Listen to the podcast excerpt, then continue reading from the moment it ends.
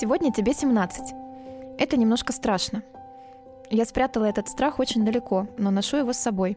С твоих 13 лет я работаю, чтобы ты никогда не был один. Никогда не оказался в ПНИ. Никогда не был не понят. Никогда не был унижен.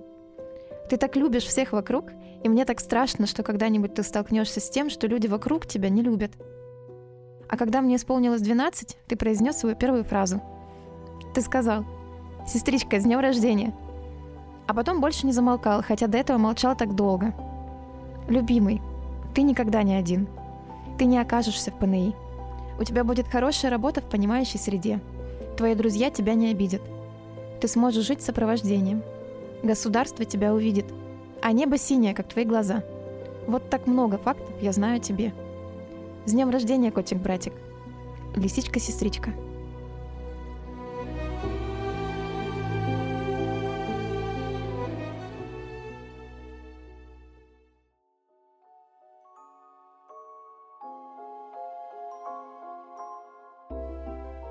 Привет! Вы слушаете подкаст «Храбрые сердцем», в котором мы рассказываем истории смелых женщин прошлого и разговариваем с теми, кто вдохновляет нас сейчас. У нас в гостях Аня Малова, соосновательница проекта «Открытая среда», фонда, который помогает людям с расстройством аутистического спектра. В 2022 году Аня вошла в список победителей Forbes 30 до 30 в категории «Социальные практики». Аня живет в Краснодаре, но приехала на несколько дней в Москву, и спасибо тебе большое, что нашла время встретиться лично. Привет. Всем привет. Всем привет. Меня зовут Ира Любина, я ведущая этого подкаста, и со мной моя соведущая. Меня зовут Наташа Любина. Аня, расскажи, пожалуйста, для тех, кто знакомится с тобой в нашем подкасте впервые, как ты начала заниматься благотворительностью и как появилась открытая среда. Я сестра подростка с аутизмом. Его зовут Никита. Сейчас ему ну, такой подросток, 20 лет, но э, фонд начался, когда ему было 14. 15 примерно. И я поняла, что у него нет э, жизни обычного подростка, а очень хотелось бы ее дать, потому что у Никиты такие расстройства, которые более-менее легкими называются, наверное. То есть он может говорить, может э, посещать какие-то мероприятия, он может э, работать и так далее. И мы поняли, что я не могу с ним никуда выйти, потому что нас снимают на телефоны, в нас тыкают пальцами, я не знаю, могут не пустить куда-то даже. И это большая проблема, потому что, получается, человек живет в четырех стенах, и после школы коррекционной для него вообще жизнь заканчивается заканчивается. Нет, не колледжей каких-то специальных, ни каких-то кружков, секций, работы, ничего. И даже просто сходить в то же кино не получается, невозможно. И я у себя в социальных сетях просто собрала группу волонтеров для того, чтобы с Никитой, с его друзьями, большой толпой ходить э, в кино на мультфильмы про богатырей. Угу. Вот, для того, чтобы у него была вот эта среда для развития, для общения, для жизни, для какой-то дальнейшей. И из этого комьюнити, из вот этого маленького проектика, где были просто мои друзья-волонтеры, получилась открытая среда, которая как снежный ком начала расти и, собственно, выросла в классную организацию. Скажи, а почему, кстати, название такое? как появилось? Нам хотелось что-то необычное, потому что все называли благотворительные проекты пять лет назад из разряда «доброе сердце» сердце Кубани, там, mm-hmm. не знаю, еще что-нибудь с Кубанью связано, или с краем, или с руками, или, ну, с добротой, с, не знаю, с милосердием и так далее. Хотелось что-то более современное, и при этом что-то, чтобы транслировало, что людям с аутизмом аутизм не лечится. Им нужна на самом деле открытая для них среда. Им нужна среда в глобальном смысле не только в образовании, инклюзивное, например, образование, но и в бар он может зайти, и его там поймут и примут, и не выгонят, и в кино, и на работу, и там, не знаю, в музей, в театр, в гости к кому-нибудь, да, то есть все, что вокруг нас происходит, так или иначе, для нас с вами открыто, доступно, да, так или иначе мы можем посетить что-то, захотеть выбрать, куда нам идти, выбрать, что нам делать, и этот выбор огромен. А у людей с аутизмом этого нет, как и у многих людей с другой инвалидностью. И нам хотелось сделать среду для них открытой. Поэтому, собственно, название возникло, не знаю, минуты за три, потому что это самая большая потребность для ребят — открытая среда. Но она очень хорошая и очень, мне кажется, запоминающаяся. Да, прям. название мне Мне оно очень нравится. Ну, оно просто вот из тех названий, которые вот один раз увидишь и сразу запомнится. Мне угу. кажется, для фонда это тоже очень важно. Вообще у меня, когда родились дети, и я стала, естественно, как многие мамы, читать много разной информации, и в том числе э, там о детях с различными особенностями. Конечно, и ты сталкивался да, с родителями и с такими детьми. И вдруг я поняла, что в советское время таких диагнозов просто не знали вообще. Или ими не интересовались, не знаю, или просто не было информации. И моего одноклассника Борю, который писал по выражению учительницы так, как будто бы он рисует кардиограммы, его считали просто тупым. А он вообще-то был не глупым мальчиком. Он не единственным был, кому было трудно учиться и, может быть, даже трудно общаться. Вот я хотела спросить, сейчас об этом узнают больше, но тем не менее, расскажи, пожалуйста, какой он ребенок, подросток, взрослый, раз, и чем он особенно отличается от других людей? Обожаю такие вопросы, потому что на них очень тяжело ответить. Почему? Потому что аутизм — это спектр. Да, мы даже говорим раз, расстройство аутистического спектра. Это значит, что все люди с аутизмом разные нет двух одинаковых людей с аутизмом. Когда мы говорим, например, про людей с синдромом Дауна, мы, увидев одного человека с синдромом Дауна, можем, в принципе, других людей с синдромом Дауна узнать. И примерно представляем, что, ну, примерно, но представляем, что это такое. В случае с людьми с аутизмом так не работает, к сожалению, потому что что такое спектр? Это вот как световой круг, помните? Uh-huh. Да, и множество, сотни, тысячи оттенков. И все это цвета, оттенки, но все они разные. И то же самое происходит с аутизмом. И есть э, ребята, у которых большие дефициты дефициты навыков и какие-то ну, достаточно тяжелые расстройства поведенческие в том числе. А есть ребята, у которых меньше дефицитов навыков, и их проще с кем-то перепутать со здоровым человеком или с человеком с другими особенностями развития. И сразу даже не сказать, что это аутизм. Но так или иначе, у всех есть э, некоторые общие показатели. Это нарушение развития речи, ну или просто неправильное использование, например, склонения или родов. Или речь вообще не может не быть. И человек тогда общается по-другому, как-то карточками, жестами тестами там или, а, не знаю, какими-то планшетами, коммуникаторами. Вот. Это часто нарушение коммуникации, то есть э, мы не понимаем либо социальные правила, социальные нормы, либо даже в глаза не смотрим. Часто еще к этому поведенческие какие-то нарушения, чувствительность э, э, сенсорная к цвету, свету, звуку и так далее. Причем эта чувствительность может быть как вверх, то есть когда слишком ярко, слишком громко, и все это почти физическую боль доставляет, как и вниз, то есть наоборот, плохо чувствуем все это и стараемся интенсивнее почувствовать это, ощутить. Из поведенческих особенностей, вот если посмотреть, да, а, ребята с аутизмом физически никак не выделяются, то есть, ну, ты не поймешь, что это человек с аутизмом, пока с ним не начнешь разговаривать. Но очень часто ребята трясут руками или что-то проговаривают, мычат про себя, или что-то перебирают руками постоянно, или раскачиваются, могут быть в шумопоглощающих наушниках, опять же, из-за чувствительности угу. и так далее. Но все люди с аутизмом очень разные, именно поэтому нельзя сказать, что вот в каком-то фильме человек с аутизмом показан или не показан правильно или неправильно, потому что аутизм может быть вообще абсолютно любым. Но вот есть вот эти вот несколько сфер, в которых э, развитие будет так или иначе отличаться от э, того, какое оно у нас. Только как раз хотел спросить, что вот Э, есть фильм такой «Человек дождя» с Томом Крузом, угу. и есть, например, там книга... Есть сериал «Хороший доктор». Да, или там, допустим, там книга «Цветы» для Элжернона. Угу. Есть «Загадочное, загадочное ночное Я тоже с собой много «Загадочное ночное убийство собаки». Хотела как раз спросить Аню, то есть это правда или нет? То есть такой он вот человек, да, который вот э, человек с аутизмом. Получается, уже не человек, а люди, раз да, они очень разные. Да. Не всегда.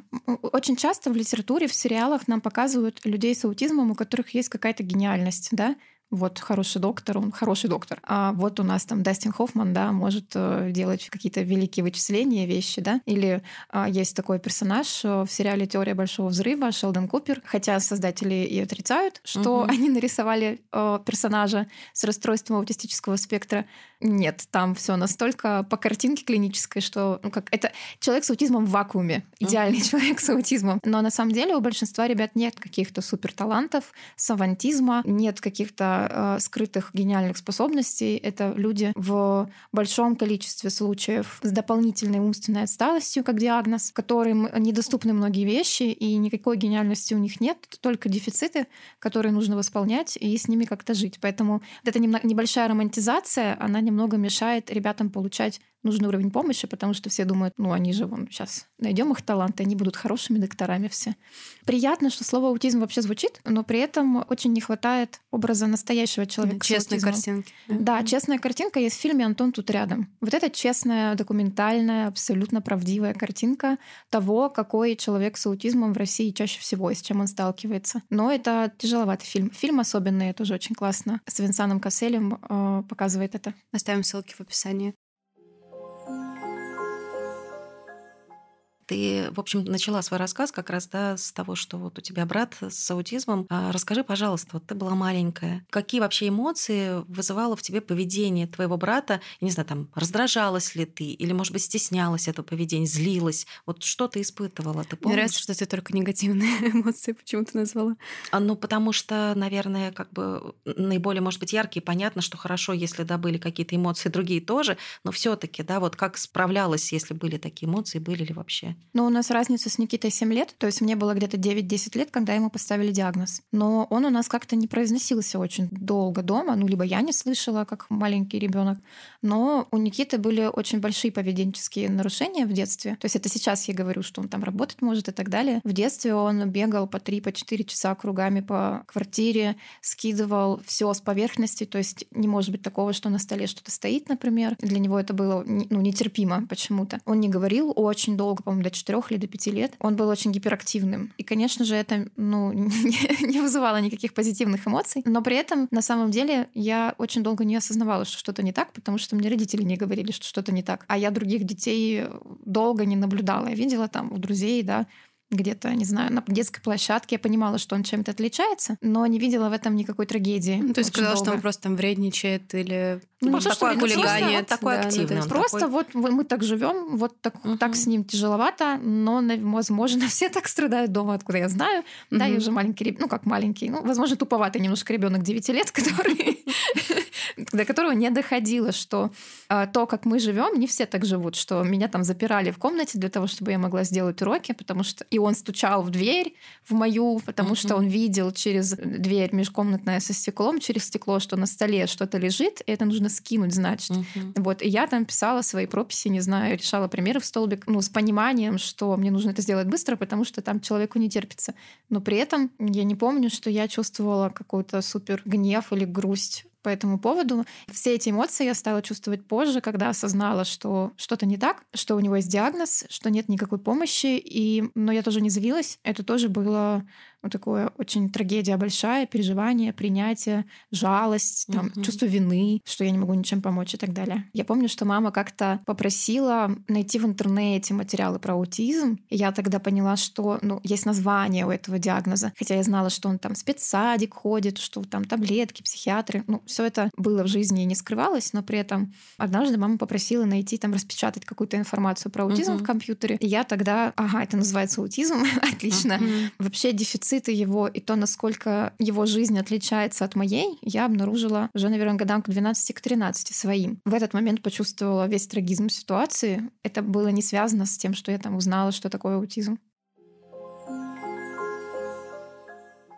Аня, расскажи, пожалуйста, я вот много раз, когда читала о тебе и твои интервью, как раз тогда впервые узнала, что вы придумали такую тренировочную квартиру. Угу. И расскажи, пожалуйста, для наших слушателей, что это такое, как вообще пришло такое в голову. Может быть, вы слышали о таком, да, и есть где-то вообще такая практика. И вообще, что значит это так называемая тренировочная квартира для взрослеющих людей с аутизмом? Да, мы не придумали эту модель. Она существует достаточно давно. Есть во многих городах России, просто в Краснодарском крае у нас такого еще не было. Ну и, в принципе, сфера помощи взрослым людям с аутизмом, она развита гораздо меньше. Соответственно, каких-то проектов в эту сторону и фондов там или социальных программ тоже очень мало. Тренировочная квартира — это обычная квартира, в которой ребят учат самостоятельной жизни. А что такое самостоятельная жизнь? Это не только сварить борщ и еще уметь приготовить оливье, а еще уметь приготовить яичницу. Почему-то все все время думают, что мы их только готовить учим, поэтому uh-huh. я так говорю. Uh-huh.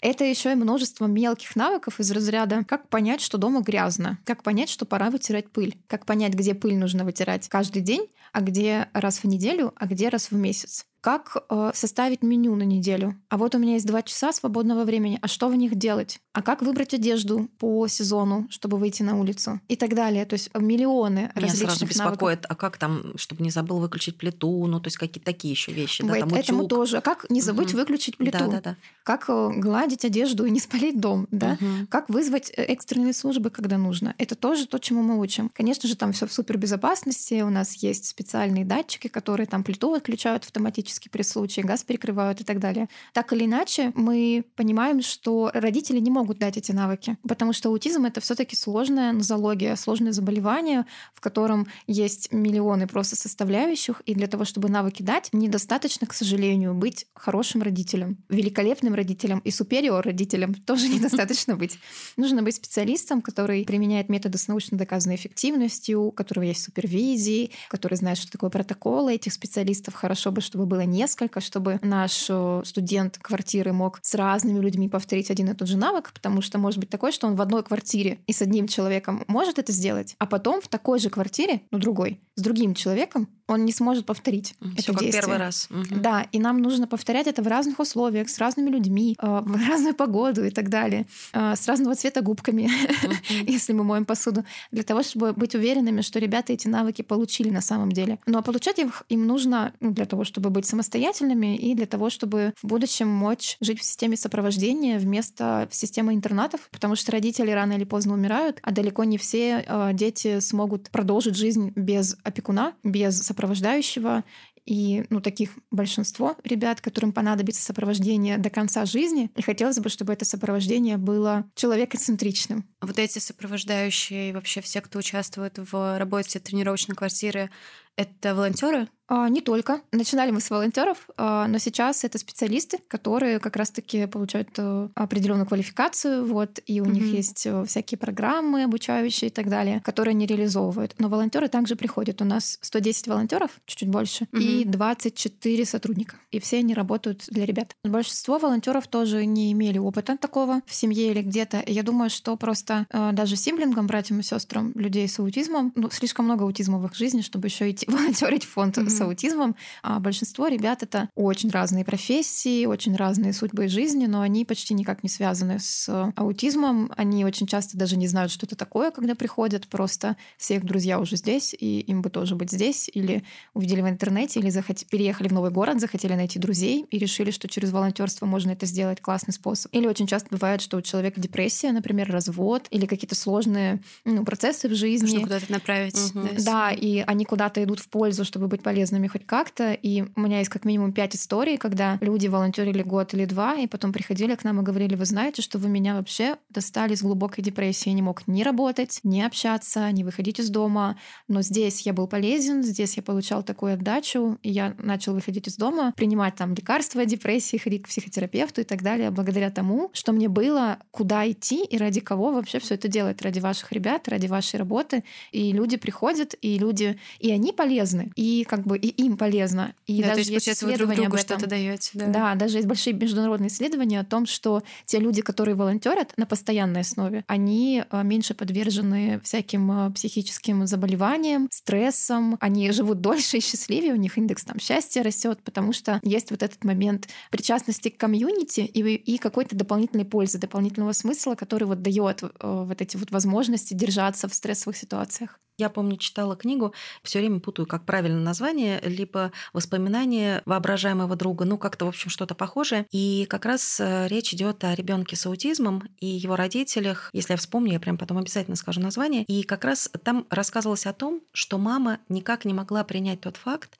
что ребенок не может ответить на ее чувства, на ее материнскую любовь, вообще на любовь, что он их не проявляет никак. И ей это было странно. То есть ей хотелось бы, чтобы он хоть раз там ее мог обнять или улыбнуться в ответ да, на ее какой-то там ласковые какие-то слова. Вообще, бывает ли такое, что люди с аутизмом привязываются, привыкают? И если да, то не боишься ли ты, например, вот в своей работе, что твои подопечные, или как правильно назвать, да, вот э, люди, которые к вам как раз приходят и с вами общаются, что они слишком привяжутся, слишком привыкнут? Или наоборот, может быть, у тебя есть самое такое ощущение, что ты слишком Да. привязываешься к подопечным. Ну, во-первых, э, большой миф, что они не чувствуют, чувствуют, просто не умеют выражать. Это тоже социальный Да-да-да, навык. я вот как раз Да. это понимаю, что нет именно в таком выражении, да, то есть он и испытывает какие-то чувства, Да. да, но не показывает не, этого. не умеет их выразить, не знает, как это, а, не знает на физическом уровне, на физиологическом. По поводу привязанности, нет, я не боюсь, что кто-то привяжется прям смертельно. Такого не было за все это время. Плюс все-таки есть какая-то у нас профессиональная гигиена в этом смысле. Есть рам- рамки общения, есть границы, которые мы соблюдаем, потому что Ну, без границ вообще было бы странно. И это тоже про размазать сердце. Вот не иметь рамок и привязаться, неважно, я привяжусь или к нам привяжутся, это вот как раз-таки про то, когда мы говорим, сейчас я спасу весь мир, всех перелюблю, значит, всех тут сейчас зацелую, спасу, вообще поселю к себе домой, как бы, и так далее. Мы так не работаем, мы приняли такое решение с самого начала, я приняла такое решение, и мы транслируем это семьям, подопечным, ребятам, что есть границы. И даже самые сложные ребята, они находятся в этих границах, потому что, например, личные телефоны мы не даем. Есть чаты, есть рабочий офисный номер, там экстренные номера какие-то, но э, я не даю там свой личный номер для того, чтобы мне ребята писали, потому что это нарушение границ. Да? Ну и другие вещи более приземленные, понятные. Это называется этика. Вот благодаря этой этике таких процессов не происходит, угу. потому что хочется все-таки давать поддержку, но не перекладывать их жизнь на свои плечи. Это очень неправильно, это не системная работа. А хочется делать так, чтобы их жизнь все еще была полноценной. Как она может быть полноценной, если она будет полностью зависеть от э, конкретных специалистов конкретной организации? Аня еще в своих интервью ты говорила, что э, людям с аутизмом часто ставят, особенно когда они взрослеют, ставят э, диагноз шизофрения. И потом от него избавиться практически невозможно. Вообще что-то меняется в этом? Можно ли это изменить?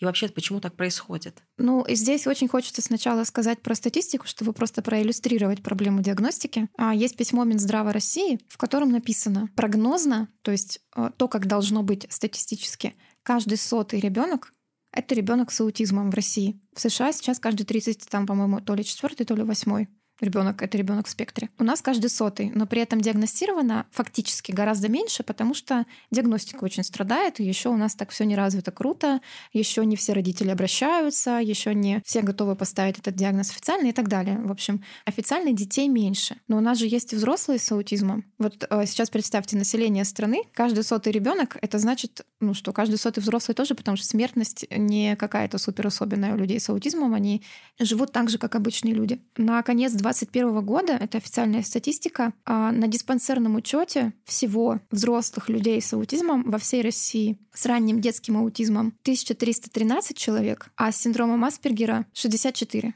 Получается, что эти дети когда они вырастают, они, очевидно, получают какой-то другой диагноз. При этом, опять же, есть письмо Минздрава, в котором написано «Не превращается детский аутизм в шизофрению». Не бывает так. Шизофрения — это не взрослый вариант аутизма. Это, это вообще другой диагноз тоже может быть такое, но шизофрения и взрослая, и детская, по статистике она гораздо меньше возникает, реже, чем аутизм. Но при этом почему-то, мне нет ответа почему, есть очень много предположений почему. Наши психиатры, воспитанные советской психиатрической школой незыблемой, которую не сдвинуть, ставят э, после 14 лет шизофрению. Моему брату так сделали. Причем нас не уведомили, они просто автоматически изменили диагноз сами. Но когда мы хотели вернуть его обратно, требовали с нас госпитализацию на две недели без э, родителей одного, mm-hmm. чтобы убедиться, что у него аутизм. А то, что они сами автоматически поменяли шизофрению и не госпитализировали его на это mm-hmm. две, две недели, mm-hmm. да, как бы никого вообще не волновало. И это большая проблема, которая вообще по всей России. Мы с ней боремся, мы пытаемся поднимать этот вопрос там на нормативном уровне, и на нормативном уровне нет никаких обоснований для этого. Наоборот, все для того, чтобы статистика росла. Но почему-то вот эта тенденция не давать детскому аутизму превращаться во взрослый, ну, вы видите статистика, как 1% каждый сотый. Угу. Сколько у нас миллионов населения? Как может быть 1600 человек? Никак не может быть такого, конечно. Вот. Ань, такой вопрос. Скажи, пожалуйста, а о чем мечтают ребята с аутизмом и вообще мечтают ли они? Мечтают. Мой брат мечтает о самостоятельности, он так и говорит. Он очень долго переживал, что он не может поступить в университет как сестричка. Uh-huh. Вот это было что-то вообще. Водить машину не может. В какой-то момент принял, что не может, ну, как он говорит, я не могу влюбляться по состоянию здоровья. На самом деле никто ему не запрещает, и мы будем очень счастливы, но он сам для себя принял такое решение. Какие-то ребята мечтают попасть на концерт Сергея Лазарева. Какие-то ребята мечтают заработать много денег, чтобы, это я цитату сейчас произношу, чтобы маму свозить э, в Париж или в Сочи на две недели. Неважно, в общем, куда. Вот. Кто-то мечтает помочь своей маме. Вот много таких запросов. Мы прям собираем мечты ребят, на самом деле, классный вопрос. Мечты есть, стремления есть, как у всех людей, как у всех детей, подростков, взрослых. Возможно, не более наивны, возможно, не обусловлены диагнозом, но это живые люди, у которых есть предпочтения и у которых есть сердце, душа, и все точно так же у них работает в этом смысле. Опять же, просто выразить они это не могут. Я уверена, что у каждого есть какой-то маяк к которому они мечтают прийти. А я сразу вспомнила, как э, когда как раз у меня росли девчонки, и мы гуляли в парке, а у моей подружки сын, у него была такая привычка, он э, все время валялся. Ну, если что-то вообще не так, она ему что-то не разрешала, он прям, э, он не просто валялся, а он искал самую грязную лужу, мне кажется, и прям начинал там крутиться. И вот, например, осень, я прям себе представляю, он, значит, крутится на комбинезоне, вот прилипают вот эти вот осенние листья, и мимо идет какая-нибудь бабушка и говорит, вот, Воспитали. стоит мать. А она, как реагировала моя подружка? Она просто стояла молча и ждала, когда у него закончится вот этот его порыв. Да, и, в общем-то, он кричит, там что-то требует. И проходили бабушки и говорили, вот, конечно, мать стоит жестокосердная. Например, это первый вариант, ну что мама такая сякая. А второй вариант, конечно, о, воспитала, вон, посмотри, как ведет себя ахальник. Интересно, как вообще бороться с такими вот бабушками и как часто вообще попадаются люди, которые, не знаю, там... Негативно относятся. Да, негативно относятся. И что, как себя вести вообще в такой момент? Вот ты как поступаешь в такие моменты? Мой научный вывод такой: с бабушками бороться бесполезно. Максимально это, ну, как бы не имеет никакого смысла. Бабушкам просто их нужно принимать, вот в дзен входить в этот момент и не выходить, пока она не уйдет. Вот. Иначе это ничем не закончится. Хотя однажды мой брат а, сказал такой бабушке, что он тогда общался фразами из сказок, он свою речь еще не продуцировал, угу. он э, применял заученные, услышанные фразы в нужный момент, в нужное время, но они Интересно. немножко были окрашены странно. Он слушал очень много да, аудиосказок и применял их. И он от такой бабушки однажды сказал, я из тебя суп сварю. Ну, я думаю, что должно было произвести впечатление. Это из какой-то сказки было, да, но кого это интересует, в конце концов. какая-нибудь Баба Яга, наверное, там, да, Да, да, да, да, да. А вообще к людям, которые не принимают, э, очень важно объяснять, стараться, если это возможно, если человек совсем... Если он ну, готов слушать. Да, да. Потому что агрессия чаще всего возникает от незнания, от страха. Мне кажется, я уже столько сотен тысяч раз произносила эту фразу, что это наша первая реакция агрессивно чаще всего, когда говорим бей, э, кто-то бьет, кто-то бежит, кто-то замирает. Ну, то есть, когда что-то непривычное для тебя. Да, да, бить ну или разозлиться. Это вообще норма на что-то неизвестное, на что-то непонятное. И особенно э, ну, в наших реалиях, да, когда мы все немножко напряженные, все такие хмурые, вечно ходим, да, все нам вечно хамят, и тут еще какой-то человек странный. А непонятно же, что это человек с инвалидностью, как бабушки, опять же, кричат наркоманы. И здесь, ну, все, что мы можем сделать, сказать, это не наркоман, это человек с аутизмом, у него есть инвалидность. Ничего страшного, да. это не заразно. У моего ребенка инвалидность. Все, угу. можно дальше не объяснять, если у вас нет на это ресурса. Угу. Это абсолютно нормально. Но и молчать тоже, я считаю, норму, потому что ну, для родителя тяжело э, справляться со своим ребенком, со своими чувствами и еще кому-то что-то доказывать и оправдываться. Угу. Вот. Тратить на это тоже свои эмоциональные силы. Да, да. Только если есть силы, пожалуйста. А так нужно искать другие способы просто распространять собственную информацию об аутизме. Угу. Мы в фонде недавно решили, что мы будем зарабатывать много денег, будем богатыми и знаменитыми, и открыли Яндекс.Дзен и стали писать там статьи. Там Открытая среда аутизм. Зайдите в комментарии. Вы просто вы поймете, что это пузырь, в котором мы живем, что все такие понимающие, толерантные, вообще так много фондов. Там такое пишут. Жесть. Там пишут, что людей с аутизмом нужно убивать, потому что они нагрузка для общества. Люди пишут это, и люди это лайкают и поднимают вверх эти комментарии. Фашистские и их десятки и сотни. То есть мы их там еще чуть-чуть под, подчищаем, но когда mm-hmm. мы вот вышли из пузыря в дзен, где, ну, как-то случайным образом выскакивают статьи же, да, их mm-hmm. люди видят, обычные люди. И м, такое же у меня произошло, когда я попала в Forbes, и об этом написали вообще все СМИ Краснодара, потому что, о, региональная девушка, как бы мы, у нас не часто происходят какие-то такие новости. Это было ужасно. Я не выходила два дня из дома, моя мама плакала, потому что комментарии, которые были под этой новостью, это, ну, это из ну, разряда чего-то очень-очень жестокого, чего ты вообще не ожидал. Да, и непонятно, как с этим, собственно, бороться. То есть еще больше говорить все равно, как тебе кажется? Ну, во-первых, да, не переставать говорить, не переставать показывать разное. Во-вторых, э, воспитывать молодежь ужасно звучит. Да, нет, но вот, это но правда. Да. Это правда так. То есть от нас зависит то, каким общество будет в дальнейшем. И мы можем показывать другую норму и транслировать его тем, ее тем, кто готов к этому. Ну и, собственно, я выбрала вот э, последнее время расширять просто свой пузырь и вот эту альтернативную реальность, в которой мы существуем, просто распространять дальше и давать людям повод задуматься. Пусть он напишет этот ужасный комментарий, но он подумает хотя бы. Это уже лучше, чем э, делать людей с, с инвалидностью невидимыми и делать вид, что их нет. И вот как раз переходим к тому интересному самому моменту. Да, я очень хотела тебя спросить про новый ваш проект. А, вы открываете инклюзивную кофейню. Расскажи, пожалуйста, вообще, насколько это трудно. Я понимаю, что это в любом случае трудно вообще открывать что-то, всегда очень трудно, но насколько это трудно вот именно, что она такая особенная, и какие основные тебе хочется вот внести в нее смысл, может быть, каким хочется, чтобы она была. Я знаю, проектом. что название придумали, да, норма, да, да, да, будет называться. Я читала как раз в телеграм-канале у тебя, да, и прям подумала, хорошее такое, да, название. Расскажи. Я сейчас, а, слушатели не видят, но я сейчас очень улыбаюсь, потому что такая, о, и среди 200 моих подписчиков есть популярность. Вот, да, мы решили назвать ее норма. Мы надеемся, что получится. Мы сейчас, ну, так как у нас нет денег зарегистрировать быстро товарный знак, это стоит около 70 тысяч рублей, оказывается. А, но хочется, чтобы все-таки это название было на вывеске. Мы стараемся в эту сторону сейчас. Но норма это очень круто. Я в норме. Где-то я в норме. Да, И тут еще люди с аутизмом да, такие. Да, а, в норме. Не, я, я люблю, да, когда названия такие, которые можно обыгрывать потом угу. постоянно, это прям классно. Да, вот мы, у нас еще подкаст был э, с людьми с аутизмом, все не как все, и тоже такое название, угу. типа все не как все, и все такие, что за бельберда, потом начинают задумываться и понимают, да, да, да. это тоже классно. И вот норма, э, интересное название, смыслы, которые мы хотим туда зашить, ну, кроме того, чтобы дать ребятам работу. Хочется, чтобы люди приходили туда не только потому, что это инклюзивное кафе, и нужно его поддержать, нужно совершать добро.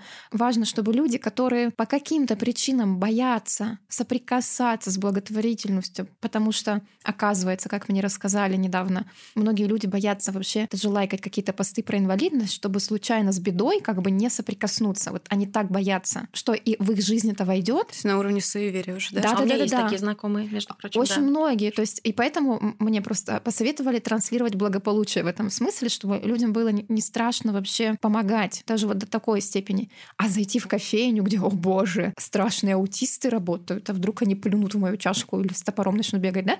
То есть это же, это реальные страхи, это нормально. И нам хочется, чтобы люди, которые не знают, что кофейня инклюзивная, могли зайти, выпить кофе и не стрессануть при этом. Да, получить вот. удовольствие. Да, да поэтому Приятно у нас не будет написано на огромном баннере, что здесь бедные люди страдающие. Да, внимание, да. Да, мы, мы, конечно же, будем об этом говорить, но это все должно быть вшито так естественно. Наша mm-hmm. задача и сторонников привлекать, и транслировать. Смотрите, инклюзия, никто не умер, все нормально, класс. Но и также помогать тем людям, которые, ну, они и хотели бы, может быть, помогать, но есть вот этот страх совершить это касание комфортно. Mm-hmm. Вот. И мне кажется, я надеюсь, что получится. Здесь получается здорово, что это будет с двух сторон. То есть и сами ребята с расстройством смогут как раз быть среди Проявить всех остальных. Да. да, то есть как раз вот про среду. И в то же время, наоборот, другие люди смогут с ними тоже сосуществовать да. как бы в абсолютно комфортной атмосфере. Это классно. Но э, про это вся открытая среда. Mm-hmm. У нас два года первых не было офиса и центра. Мы принципиально не арендовали ничего. Ладно, у нас не было денег, но также мы... Но, но сейчас мы будем говорить, что принципиально. Но, но на самом деле это был принцип каждый раз в новом месте, чтобы мы собирались, чтобы это было место, в котором есть еще и другие люди. То есть, когда мы идем в кино, мы не просим перекрыть для нас кинозал, uh-huh. чтобы там больше никого не было. Мы покупаем билеты за свои деньги и идем как все, uh-huh. потому что все не как все. Ужас. Вот. А если мы идем, не знаю, в парк, то мы не идем в угол парка в какой-то. Uh-huh мы на виду. И нам важно, чтобы вот этот обычный мир соприкасался с миром аутизма, для того, чтобы э, люди просто привыкали к тому, что эти люди есть, люди с аутизмом. И что они не должны быть отдельно где-то в углу вообще-то. Ну просто, что они есть. Да, вот ведь мы когда говорим, общество не готово к инклюзии, да, там вот все вот эти вещи, но так и сами люди с инвалидностью, их не видно. И как мы можем быть готовыми, и как мы можем привыкнуть, если мы их не видим? Если он ходит каждый там, вот я каждую пятницу иду в кофейню с утра, да, выпить кофе, и рядом проходит там человек с инвалидностью, и я его вижу. Первые два раза я еще так буду, ну, смотреть, как-то, о, на третий раз а, ну да, норма, это нормально. Он, mm-hmm. он тут рядом. И вот мы хотим, чтобы то же самое было с ребятами с аутизмом, чтобы и для них было нормально выходить за стены спеццентра, где спецзанятия со специалистами, дефектологами. Дефектолог, какое название ужасное. Mm-hmm. Вот, в обычную жизнь. И чтобы люди в обычной жизни тоже их просто их видели. Не нужно их любить и помогать им. Просто вот они есть, уже классно. Ну, это на самом деле, правда, поразительно, сколько у людей страхов, стереотипов в голове, потому что э, я столкнулась с этим впервые. То есть мне казалось, что этого нет как раз, да? То есть я вот жила, жила в том самом вакууме, э, что все толерантные и прекрасные. А, я как-то просто, по-моему, кстати, кому-то из друзей или сестре я сказала, что я еду в хоспис. У меня была встреча а, в доме с маяком. Я говорю, я еду в хоспис. мне сразу в хоспис, ну там же так, там все плачут. То есть реально вот у людей представляешь, что это такая больница с белыми стенами, где все рыдают и умирают. Ну то есть вот все. Я, я такая, да нет, ну, вроде не должно быть. Я поехала, а это было ощущение, что это детский лагерь. Знаете, вот такой, такая атмосфера. То есть настолько как раз здорово, что вот и вы, да, и вообще фонды умеют создавать как раз совсем вот не страшно. То есть вот, вот это как раз ощущение, что это абсолютно все обычно, нормально. Что, что жизнь да. э, с заболеванием не равно жизнь в беде. Да. Что бы ты сказала себе, если бы ты могла обратиться к себе маленькой? Что бы ты сказала себе, вот той маленькой девочке сейчас? Что ты боишься? То есть ты бы сказала, не бойся. Ну да, я бы сказала, не бойся, потому что, да, я, я была трусиха, я боялась общаться. Я, ну, вообще такой был немножко затравленный подросток. Сейчас вот не поверишь, вот, между прочим, в это. Сейчас да? я бы не поверила. Сейчас да. ты как искорка да. такая прям. Та-та-та-та-та. Вот. А, но на самом деле я, наверное, класса до девятого особо даже с одноклассниками не разговаривала. То есть у меня, возможно, тоже не было социальных навыков каких-то. Было очень страшно. Было страшно столкнуться с обычным миром, потому что он непонятный, опять же. Потому что я в контексте в другом росла. И то, что можно перейти из контекста в контекст и вообще его расширять в своей жизни, это очень классный навык. И самое первое, что нужно делать, чтобы прийти к этому, это не бояться. Бояться вообще вредно. Поэтому, наверное, я бы сказала, не сы. если так можно в вашем подкасте говорить. А, Даже книга такая есть, так что. А, ну, тем более. А все остальное бы уже приложилось. А, нет, и еще ты не тупая. Вот это тоже важно, потому что, э, опять же, долго касалось, что я какая-то не такая. У меня тройки по всем точным наукам. Угу. И вообще не могла. Я, я до сих пор, у меня очень тяжело с цифрами. Мне говорят, приезжай на северную 124, я приезжаю на северную 100, 342. Угу. И мне кажется, что это одинаковые цифры. И я смотрю на надпись, и я не различаю. То есть угу. не работает дискалькулия или что это. Угу. Вот. И мне долго казалось, что это значит, что я вообще не умная очень, и меня ничего в жизни не, не ждет осмысленного, наполненного и классного, потому что мне не хватит мозгов. Возможно, из этого страха все и началось. Возможно, Аня, все-таки бойся. Ну вот, я запуталась. Бойся, но не бойся. Вот так. Бойся, бойся но, но бей. Бойся, но действуй, да? Да. Три песни из твоего плейлиста. Я так полюбила Антоху МС. Вот видишь, как вопрос Извините, нет, просто я из семьи, у меня папа панк. У меня колыбельный был альбом Animal Animals Пинк Флойда. Угу. Как бы, и я всю жизнь слушаю вот такую очень разную, очень глубокую, очень интеллектуальную, ну, я так думаю, возможно, не все так думают, музыку и красную плесень. Вот. Но недавно я думала, что Антоха... Простите, что так долго. Очень Я хорошо. думала, что Антоха МС такое название, что кажется, что слушают люди без музыкального вкуса. А недавно я его услышала, и я просто, извините, я офигела. Потому что там такие тексты, и там... Это музыка лета. Вот mm-hmm. просто лето ты чувствуешь, когда слушаешь. И я очень полюбила песню «Выше». Вот, Антохи МС.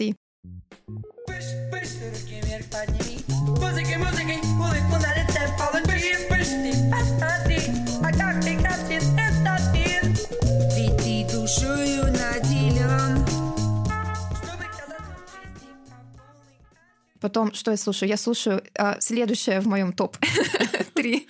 Это саундтрек к криминальному чтиву. Mm, который конечно. Да, да, да. Да, это великолепно.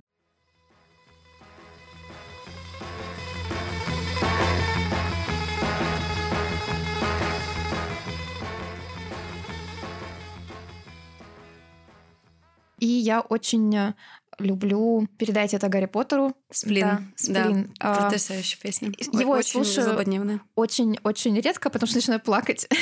Но если говорить про три любимые песни, наверное, вот, вот сейчас, на данный момент, это они, да.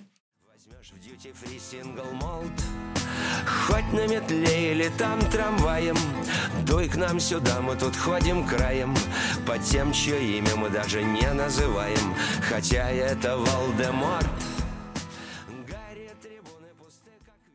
Придется послушать Антоху МС. Так, любимая книга или, э, может быть, книга, которая вот прям недавно прочла?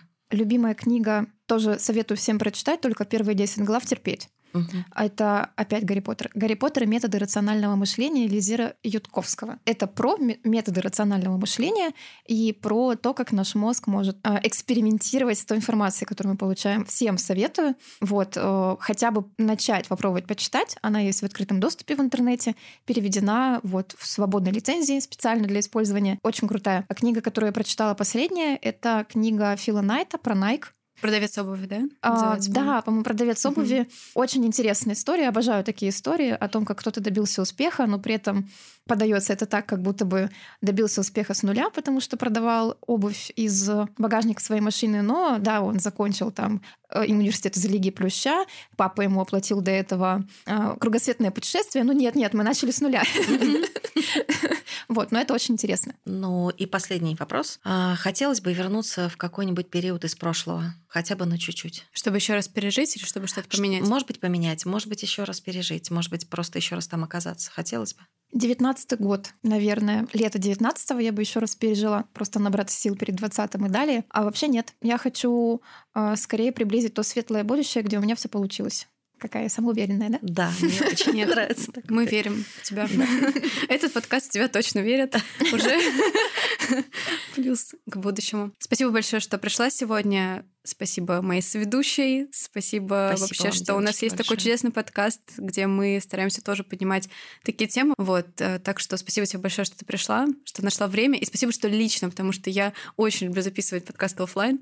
Вот, и Ой, правда, учитывая, что ты из другого города, да, нашла время на нас. Такая спасибо. позитивная, прям очень здорово. Большое спасибо, спасибо, еще раз спасибо и спасибо. Отлично. Девиз этого подкаста. Спасибо, спасибо, спасибо.